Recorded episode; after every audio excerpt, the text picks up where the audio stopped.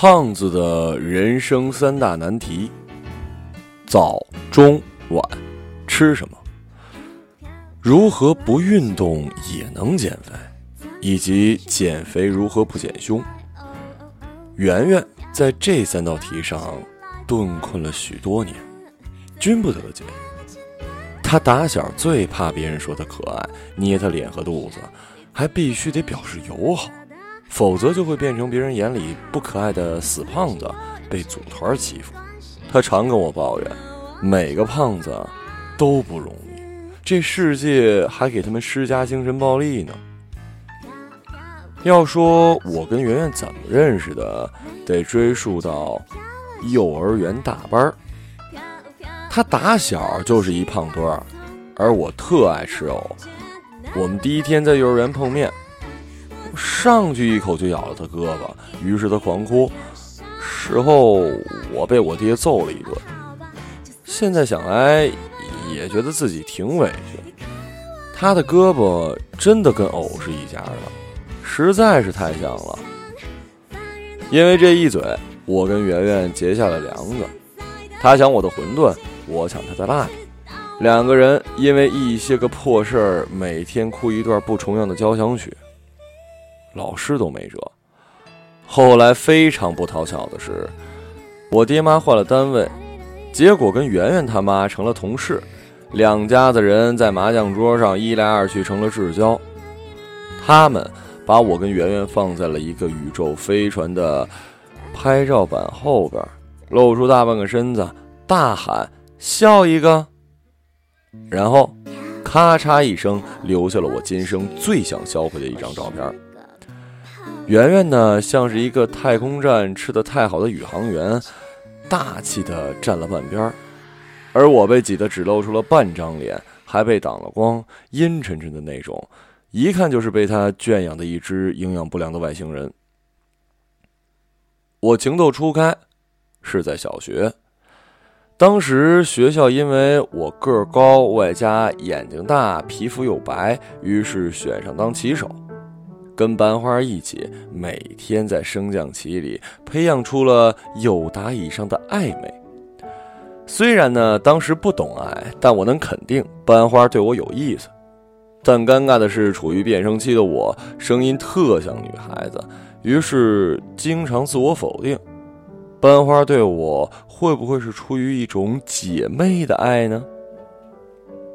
小学这六年，非常幸运的是，我跟圆圆没分到过一个班但不幸的是，我妈说圆圆是女孩子，让我每天放学要手拉手的陪她回家。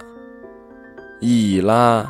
就拉到了五年级，不光班花给拉没了，就连同学们也因为我近墨者黑，对我嗤之以鼻。我们年级是出了名的熊孩子集中营，男生都针对两种人，一种人是胖子，比如圆圆；一种是娘娘腔，比如我。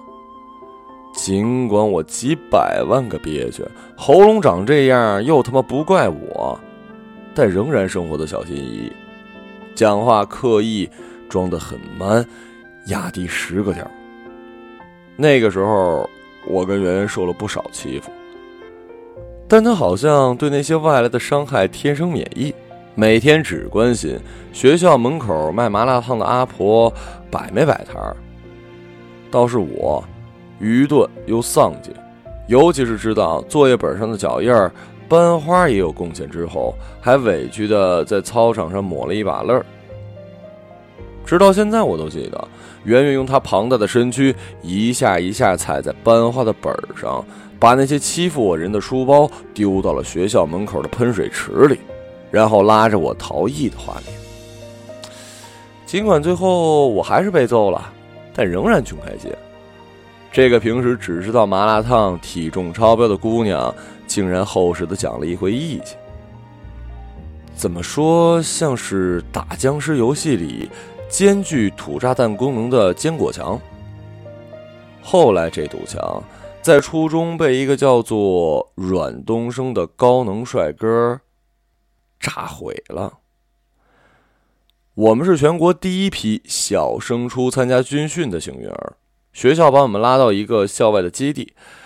可能是当时的教官没见过这么多小鲜肉，太过兴奋，于是训练特别严谨。每天早晨六点被号角吵醒，被子叠成豆腐块，然后上来就是两个多小时的军姿，两个多小时正步。吃饭靠响，没有白开水供应，只有消暑的十滴水。喝那玩意儿跟喝一肚子铁锈差不多。最残忍的是，一表现不好。教官就打屁股，开始只打男生，后来男女混合双打。直到有一天，圆圆跳到一个教官身上，在他肩膀上留下了一圈牙齿印儿。教官再也不打了，改为一天四个小时军姿，四个小时正步，晚上再上四个小时军歌。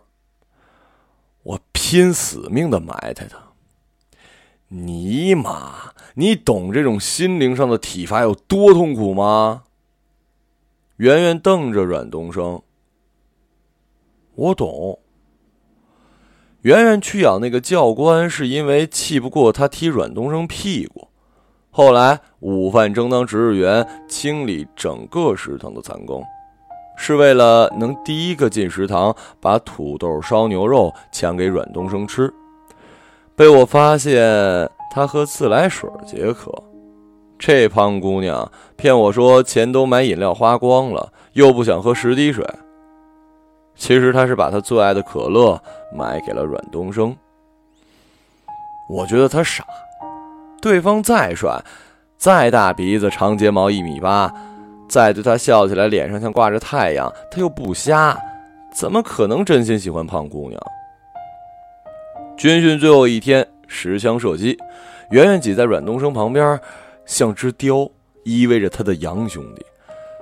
按标准言情片里，这个画面应该是洋溢着青春荷尔蒙的闪闪逆光，但现实非常油腻。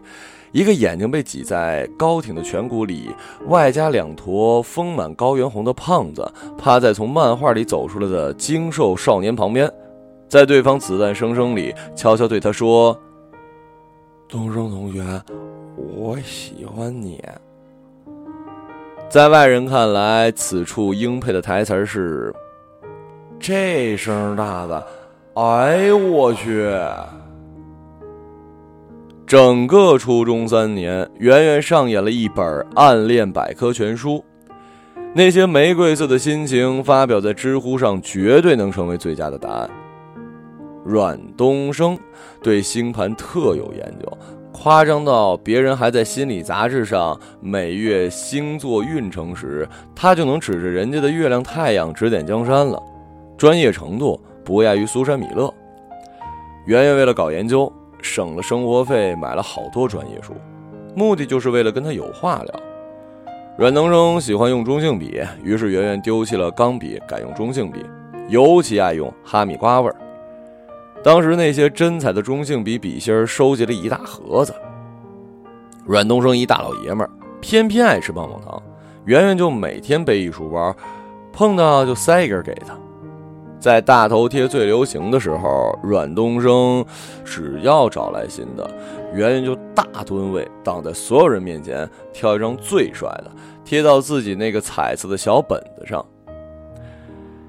那个时候暗恋一个人，提到什么都想拐弯到他身上，想让他知道，又不想让他知道，无比纠结。上学变得有意思起来，共同兴趣这个词儿呢，不过都是为了接近对方的借口。直到初中，我妈还叮嘱我多照顾圆圆，加上幼儿园咬了他胳膊，小学受了他的帮忙，这辈子莫名其妙好像欠了他点什么。于是，我成了他的暗恋特助，专门负责帮他干一切跑腿丢面子的事儿。湘南，帮我去买支哈密瓜味道的笔芯儿。湘南，你帮我去买这个月的星座运势。湘南，你帮我买两根棒棒糖。湘南，你帮我找阮东升要一张他的大头贴。高中文理分班，阮东升学理去了一楼，我跟圆圆留在了三楼。这天各一方的距离，对圆圆来说，就像活生生从祖国妈妈身上割了块地。当然，她屈服不得，于是每节课课间都会拉着我去开水房打水，故意以放慢十倍的速度路过阮东升他们班，看他在座位上安静的看书听 M P 三，而我则在一群女生中间举着一 Hello Kitty 的水杯。尴尬的接开水。后来实在忍不了，我送了圆圆人生中一个礼物，一不锈钢杯子，超大容量那种。阮东升高中开始住校，平时除了上课就是去食堂买饭，宅在寝室里。听他室友说，他活得跟猫似的。以他的下铺为圆心，一米为半径画一个圆儿，他准老实待在里面。神神叨叨自说自话，偶尔看看全是英文的星象书。圆圆为了掌握他动向，还专门派我带着棒棒糖去他们寝室，跟他从诗词歌赋聊到人生哲学，偶尔再指着北斗星算一卦，好不潇洒。这还不算消停，阮东升平时研究星星也就算了，一向的内向小哥竟然在高二进了辩论队。圆圆背着我也填了申请表，我那“肖楠”俩字儿写的比他的名字还漂亮。结果天不从人愿，我跟阮东升被分到反方，圆圆分到正方。辩论赛题目赫然写着：“高中生该拥有爱情吗？”圆圆当然就：“你值得拥有。”的 slogan 发表了一系列高谈阔论。我知道台下的同学诧异原因。这样一个先天资本残缺的厚重少女，在饱受冷眼之后，除了能拥有学校门口的炸鸡柳、麻辣烫和烤串外，她是怎么能如此幸福的高喊该拥有爱情的？我也不懂，所以我当下忘记该成为阮东升队伍的搅屎棍儿。而磨刀霍霍向猪羊，操着我变了声、仍然细到不行的嗓子眼儿，跟圆圆辩论了起来。所有个这些单相思的小情小爱都是耍流氓，是挂着文艺皮囊的高级意淫，是二十四小时开屏的孔雀，全身都是笑话。圆圆气得高原红又冒出来，他大吼：“对方辩友只是吃不到葡萄说葡萄酸。”你压根没喜欢过谁，也无法体会一个人买 KFC 享受不了第二杯半价的忧伤。全世界都在过情人节，你还是单身的感受。可笑！你身为一个毛没齐的胖子，谈什么单身不单身？喝白开水的时候，非得学别人喝卡路里高的饮料。你不知道太胖的话有占公共资源的嫌疑吗？是什么人过什么节？未过儿童节，你是不是还得专门去搞上一个痴呆儿童啊？对方辩友，你这是人身攻击，我这是骂醒你，真当自己是望夫石呢？圆圆一急，对方辩友放屁。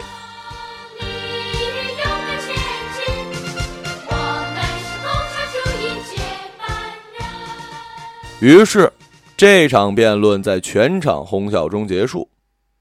事后，我跟圆圆绝交了一个礼拜。他说：“肖楠，你个孙子，说话能带那么多比喻？没见你作文考过高分啊。”于是，我特别长脸的在期末考试里作文拿了五十四分。作文题目：我的胖友，写的那叫一催泪呀！八百字里一半都在都在说因为青梅竹马的胖子朋友绝交后我的悔意，当着全班同学朗读这篇作文。圆圆息，圆圆息怒了，重新通过了我的 QQ 好友验证。在这之后，没少请他吃麻辣烫，还变本加厉的陪他暗恋阮东升。因为辩论赛上的表现，圆圆成了同学开玩笑的对象。PS 素材、课间谈资，甚至还收到过好几次没署名的长篇情书。他都是当做是开玩笑扔掉了。感谢他的心宽体胖，才能一笑而过。高三那年，我跟圆圆约好，本来一起学美术、考艺术生，结果他临时放我鸽子，转头勤勤恳恳的背书做模拟卷。因为他顿悟，这场暗恋停不了，他要跟阮东升考去同一所大学。看着圆圆每天吊着俩黑眼圈，又因为压力太大，整个人肿了几个立方。作为革命战友，我挺心疼的。尤其是我那时很笃定，身边这胖子是没有幸福的，至少阮东升的世界里根本容不下他。拿毕业证那天，圆圆告诉我，他跟阮东升填了一个学校。我回答：“哦。”我决定去跟他表白了。他还是拉着我一起去的，远远的叫了阮东升的名字。经历了惨绝人寰的高考，这个精瘦的少年还是那么好看。我诚实，人家脸上的五排标兵布阵是有讲究的，我这等简装的屌丝，修炼八百年也赶不上。还没走到他身边，他笑得灿如桃花。圆圆方寸大乱，明显挪动的步子慢了半拍，两颊的高原红又慢慢的浮现上来。他咬紧下嘴唇，那个我我喜欢你。阮东升脸也刷的红了。我们现在距他大概两米零五十公分。啥？圆圆瞪大眼睛，一脸不可思议的嫌弃。哦。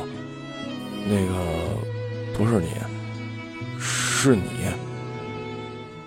阮东升指着我说：“后来那天发生的事可以载入我的人生史册，以至于长大后看过所有玛丽苏韩剧和所有烧脑美剧，都不如这段情节精彩。那是我第一次被人表白。嗯，四月出生的白羊座。”你的上升是天蝎，金星落在金牛座上，要天长地久的爱情；我落在双鱼座，要爱情不要面包。别说，我俩还挺配的。我记得当时在阮东升寝室，他帮我算过星盘，说过这段话，满脑子都在回忆着圆圆的金星落在哪儿。搭来搭去，搭成了腐女眼中的佳话，常人。眼里的笑话。从此我再也联系不到圆圆，一整个暑假她都刻意的躲着我。有几次去她家找她，他妈说她不在。他妈问我是不是欺负她了，我刚想辩解，莫名一阵愧疚涌上心头。圆圆这六年的暗恋，因为我，都付诸东流，真是最可恨的欺辱啊！最后一次去圆圆家找他，他们家房子信息已经贴在了楼下的房产中介。我妈说，他那个从未出现的神秘老爸，这些年在国外赚了大钱，仓促的把他娘俩接走。我上了 QQ、空间、学校贴吧，所有一切能知道圆圆消息的地方都杳无音讯。这女的太狠了，绝交好歹留个言吧。至少让我知道，哪怕你从此讨厌我，至少我在你心里也留了个念想啊。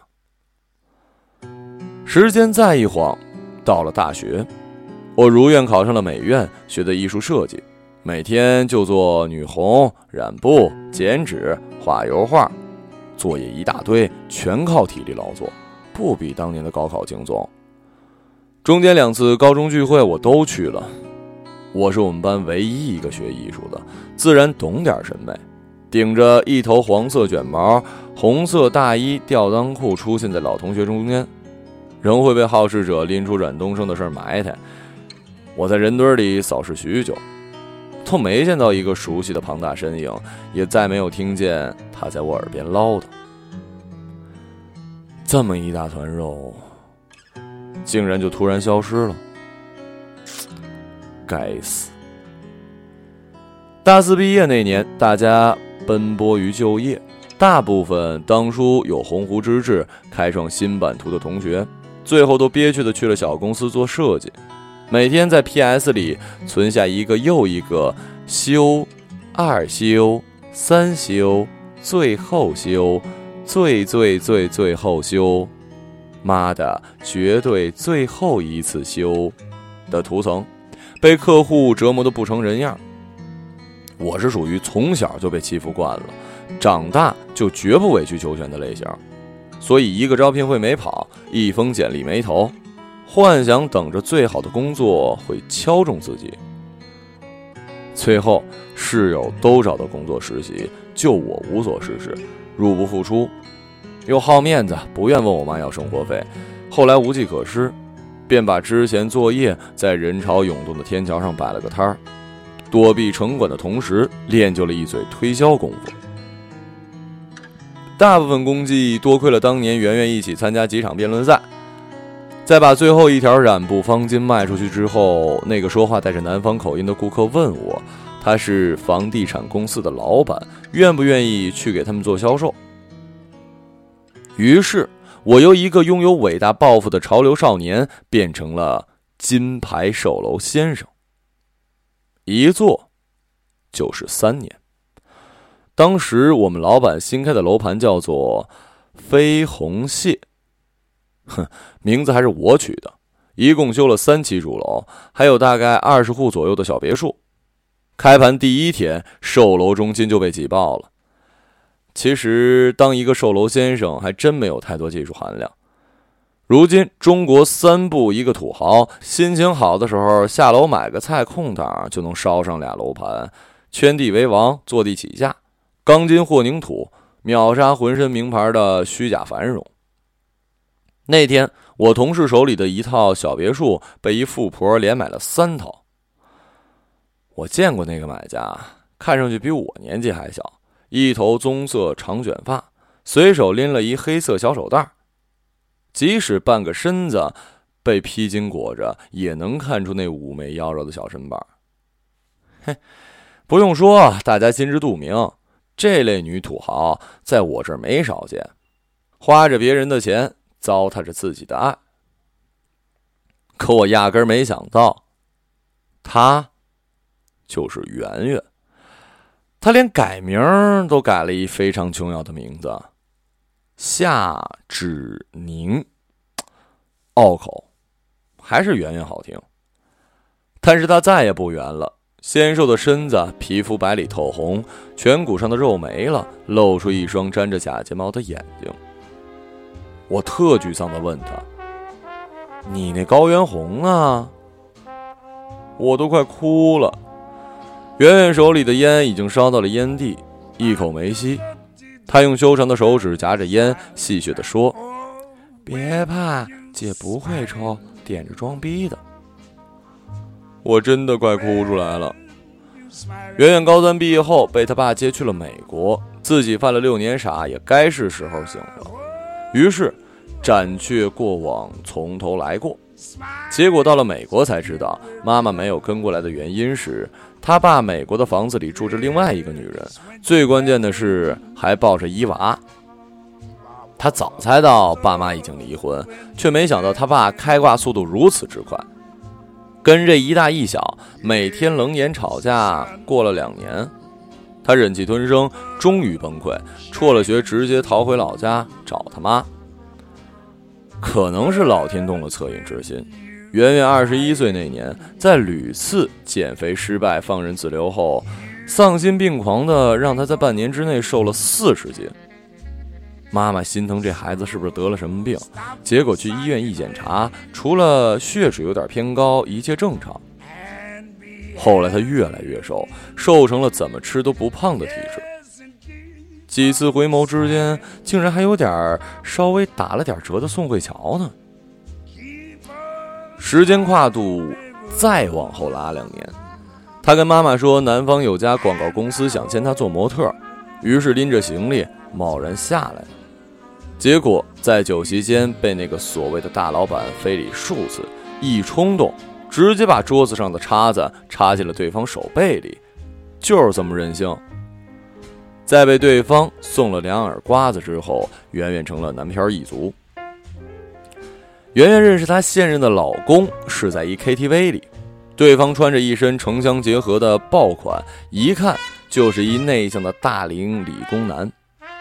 圆圆非起劲儿的逼着他边唱边跳《小苹果》，一个字儿都不能错，否则就罚酒。结果两人 PK 了所有的广场舞金曲，喝得断了片儿。圆圆耷拉在理工男身上，嚷嚷着说他千杯不醉。理工男打电话叫车，他又呛说这个点儿没司机接单。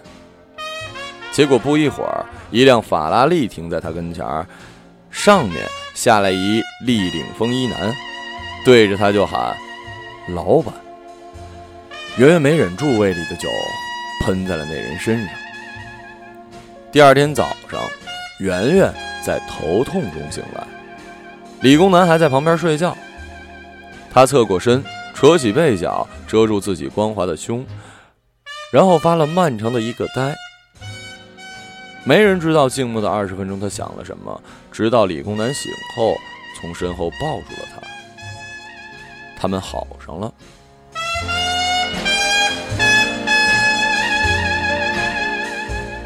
理工男对他好的特别实在，就是打扮他，衣服、鞋子，各种名牌包。估计小时候没少玩芭比娃娃，后来直接甩了副卡给他。人经常不在身边，就换毛爷爷陪伴。圆圆在我面前补妆，特风淡云轻的说。他说他是开餐厅发家的，但我从来没在他身上闻到油烟味儿。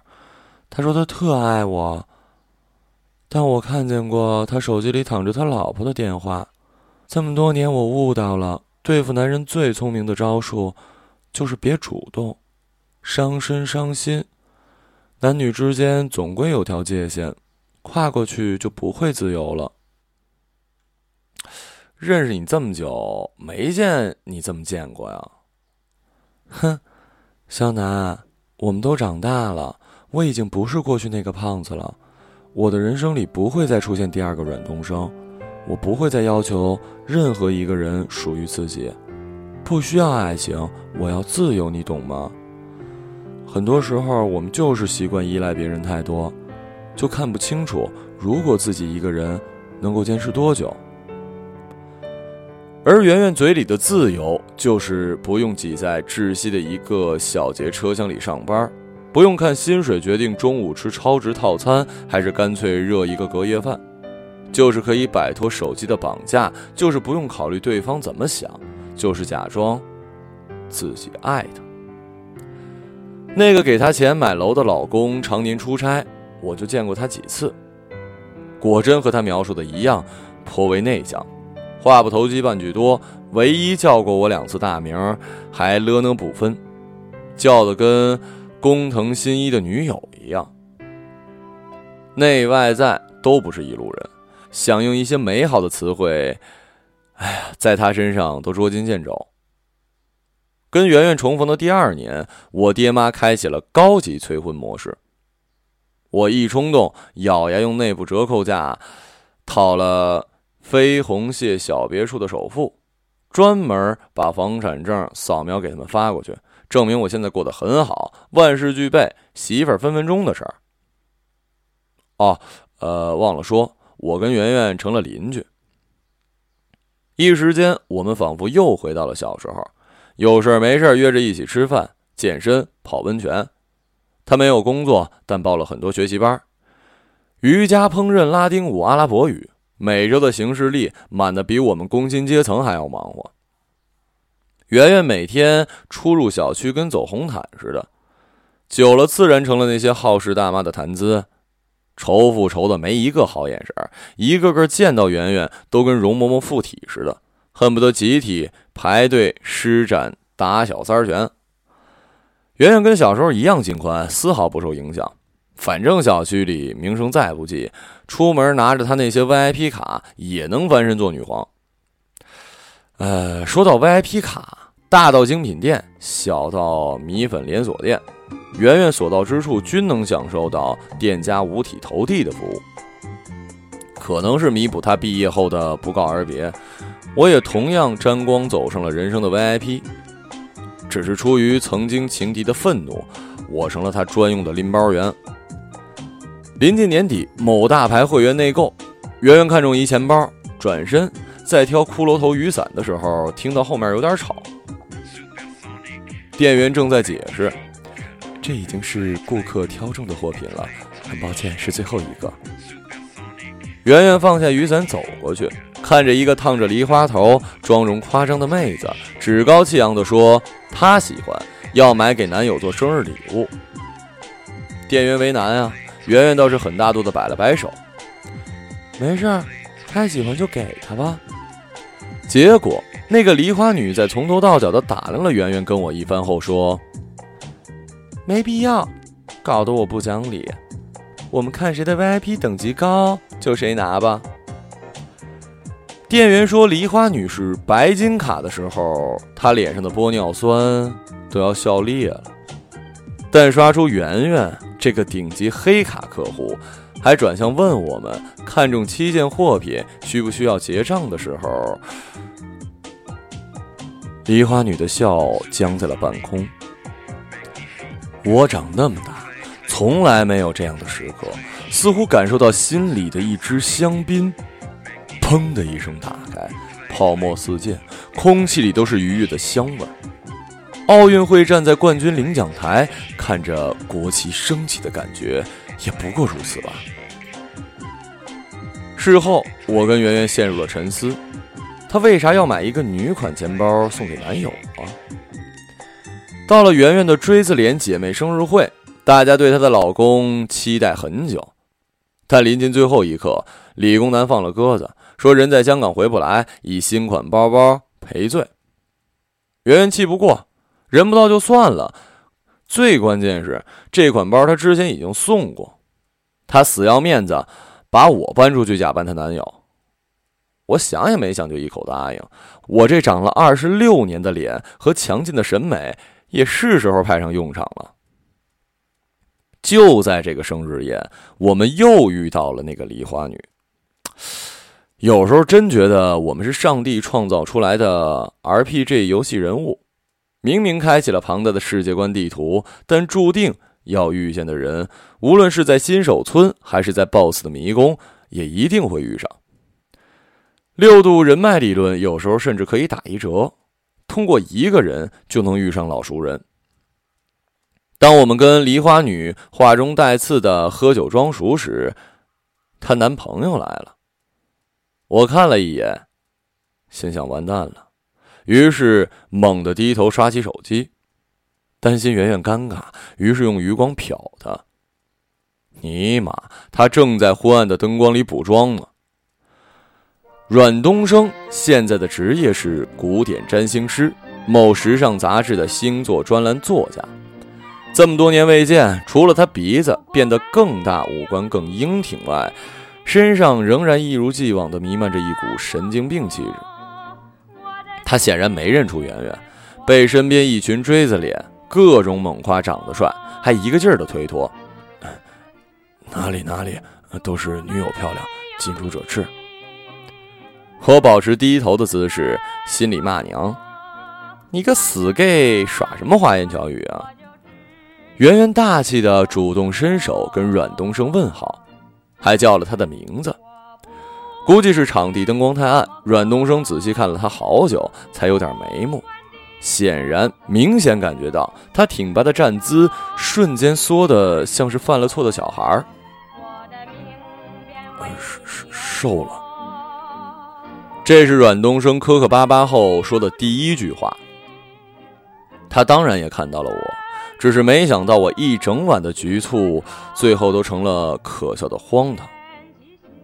我喝多了，跑到厕所里吐，吐到我觉得已经没办法正常走回包厢的时候，阮东升突然搀住了我。我好怕事后多年他又跟我表白，妈蛋的，我真不是直女爱情终结者。在我俩推搡之间，他突然提起了当年的事儿。话语间，我听到了几个重点。他说他最讨厌喝可乐，但当时军训，圆圆隔三差五变出一罐，他只能硬着头皮喝。他讨厌拍大头贴，但圆圆爱收集，于是拍了很多，想把自己的照片撑满他的一本。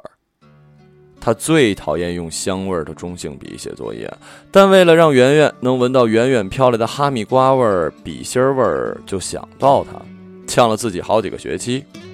他为了知道圆圆的星盘，还大费周章的接近我。他老早就喜欢这胖子，但总觉得他把自己当哥们儿。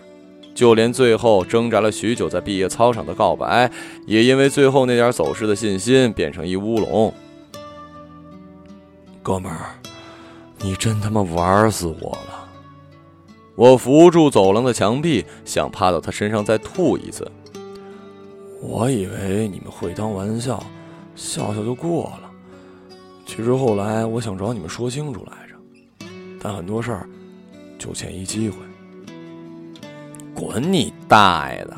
这词儿是那些打胎青春电影教你的。我们的青春什么时候这么矫情了？你喜欢的你就说呀。他那时候胖成那个鬼样子，往前五百年，往后五百年，没人要他。你稳赢的。我情绪激动，胃里翻江倒海。我一直以为他喜欢你。我愣住，终于忍不住吐出一滩胃液。真是太难受了，此时千言万语，竟无法成段说出，只能苦笑道：“爱，其实很简单，只是我们把它弄复杂了。”这真是我这辈子说过最娘炮的一句话。后来，圆圆跟梨花女上演各种攻心计，梨花女在哪里美容，她就去哪儿。跟阮东升去哪个超市逛街，她就拉上我推着车买买买，就连他们去哪儿旅行，她也屁颠屁颠的跟着飞过去。我呛她这何必呢？不是已经不在乎爱情了吗？圆圆翻着白眼说：“他就想知道这女人到底啥能耐，能把阮东升给掰直了。”我没搭话。一个月后，圆圆的副卡突然失效了，理工男人间蒸发。电话关机。到这时候，圆圆才醒悟，她根本不知道能如何联系上他。圆圆想把三套别墅卖一套兑现，结果去公司一查，户主根本不是他。更戏剧的是，后来这三套房子也充公了。没人知道理工男在香港做什么。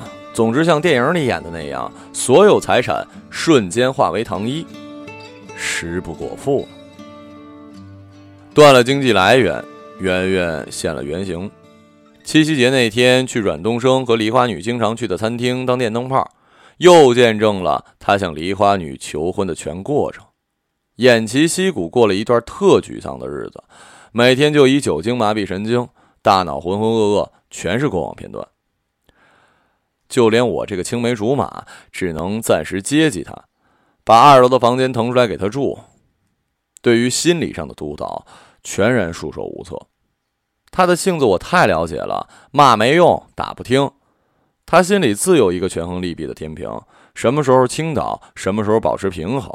所有怪力乱神、学术上解决不了的心思，他都能自我消化。他买了好多时尚杂志，阮东升写的那些专栏，他都认真的拜读且批注，偶尔还会跟我讨论，提出质疑。因为说到底，他也是研读过星象学的人。除了看杂志的时间，他都一个人在家喝闷酒，不怎么进食，于是越发消瘦，瘦到看到他顶着一颗大头，我都心疼他的脖子。终于在他第三次醉倒在七幺幺门口时，阮东升把他扶起来，圆圆瘦小的身子被他抱在大衣里，贴近他的胸膛，心安稳了许多。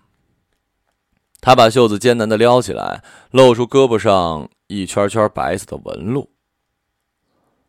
他独自说：“这是每个胖子瘦下来留下的证据，跟妊娠纹一样，很多是吧？你越想忘记，就记得越清楚，就跟人一样，拼命喜欢的时候放在心里，想念的时候就一直放在脑子里。”你想从头来过，想否认以前的一切，不可能。回忆就是最大的证据。那晚，阮东升听了圆圆的碎碎念，一直把她护在怀里，保持沉默。在这之后的一段时间，阮东升都像单身贵族一样守在圆圆身边，陪她卖掉家里成堆的包包，帮她介绍了一份还算轻松的文秘工作，也是第一次带她去了这个城市的边边角角走了走，以至于圆圆全然忘了她家里还有一个不入法眼的未婚妻。圆圆问过阮东升到底喜欢梨花女什么，他说：“真实，特别真，就跟当初的圆圆一样。”听到这里，圆圆眼睛红了。两人端着一罐德国黑啤，坐在落日的江边，不时有过往的江轮鸣笛，美得好像是一幅油画。我真的喜欢过你。阮东升说着，那个“过”字也真的特别刺耳。少来，你少不更事的时候就喜欢过肖楠吧？圆圆笑着说。远方的我躺枪。阮东升心弦一紧，掏空心思说了大实话。过去的那些一点一滴的暗恋串成线索，一路身经百战，坚挺到现在，给了圆圆实在的一个耳光。圆圆因为太生气，把啤酒罐捏得变了形，啤酒洒了一手。阮东升想制止他，他一股脑把罐子丢到了江里，然后拎起小包，撇下阮东升，头也不回的走了。那晚我去找圆圆，跟他吵了本世纪最大的一次架，估计一辈子吵架的巅峰也就如此了。圆圆红着脸大吼：“我再说一次，我不需要爱情。”爱情就是狗屁，生理功能失调、人格魅力丧失才需要的东西。你被陆琪洗脑了吗？非要做一独立女性？当年那个为爱骁勇善战、恨不得在娘胎里就鼓吹爱情的人死了，你根本不喜欢那个理工男，非得把自己活成一小三儿，在乌托邦里过得安稳，何必呢？你不在乎那钱，我知道，这根本就不是你。恍然间回到了当时的那场辩论赛，我们身后的巨大屏幕上投影着辩论赛的主题：高中生该拥有爱情？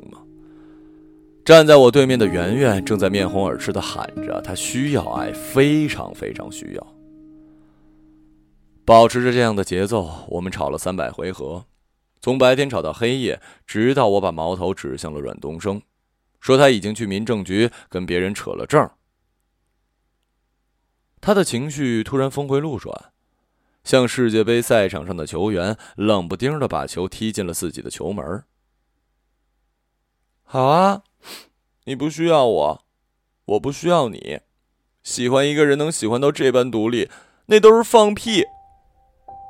我没那么大能耐，我也不可能被你伤害了还跟没事人一样。能用时间抹平的都不叫伤口，那叫记性不好。说真正的放下是不动声色，删掉号码。妈的，我又不是菩萨。你离开后过得比我还好，我就是不甘心。我需要你待在我身边，需要时时刻刻感受你在乎我、爱我，需要你带给我很多很多。我想你把你所有的欲望都写在脸上，我他妈憋不住，我也受不了。我这辈子最后悔的事儿，就是当年喜欢的不够实在。结果你说，你在我最喜欢你的时候偷偷喜欢我，滚你大爷的！我不干了。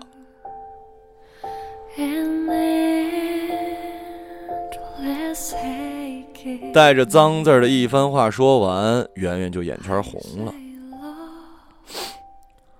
对方辩友，你赢了。我缴械投降。听完这番话，圆圆捂住脸，放声哭了出来。最让我心软的是，他的脸颊开始泛起潮红。那个高原红胖子回来了。想起我给阮东升打电话那天，看到圆圆在 seven 门口酗酒。在电话里，我把圆圆从初中开始暗恋都一五一十的告诉了他。从星盘上看，他们还是挺配的，只是金星落在天平上的他少了一份承担，落在双鱼上的男生又少了一份勇气。我告诉了阮东升 Seven 的地址，就当帮忙，让他去找他。错过的公车可以等下一辆，要等位的餐厅也可以换一家，但决定人生轨迹的事儿却经不起这份妥协。从一而终的道理自己都懂，但做不到，努力也不见得好。所以有时候不怪世界不给回声，只怪自己喊得不够响。that never learns to leave. 这个故事暂且到这里画上了句号。你也许会骂娘的质问我：后来呢？后来，或许圆圆的老公又出现了，或许他跟阮东升在一起了，或许他在阮东升和梨花女的婚礼上悄悄抹了泪，或许他不告而别，消失在这座充满戾气的城市里。其实很多后来对我们来说都已经不重要了。每个故事都需要一个结局，但没有结局的，我们把它叫做人生。上高一的时候，我们班来了一个刚从国外回来的英语老师，思想特前卫。他当着全班同学的面在课堂上说：“如果将来你们要和女朋友分手，不管出于什么原因，谁对谁错，作为男人的你们一定要和女孩说一句：‘很抱歉，耽误了你这么长时间。’”当时听完这句话，我深有感触。思绪回到第一次碰见长得像藕的胖子圆圆，再往后帮我出气的他，爱吃麻辣烫的他，喜欢阮东升喜欢到失心疯的他，还有收到我给他写的情书，以为是别人恶作剧的他，好多好多的他，跟我在一起的他，我喜欢的他，突然很想把老师的那句话改一改。如果将来，如果将来你们要和喜欢很久的人告别，不管出于什么原因，谁对谁错，作为男人的你们一定要和女孩说一句：“很抱歉，喜欢了你这么长时间。”此时此刻，成就了我的人生。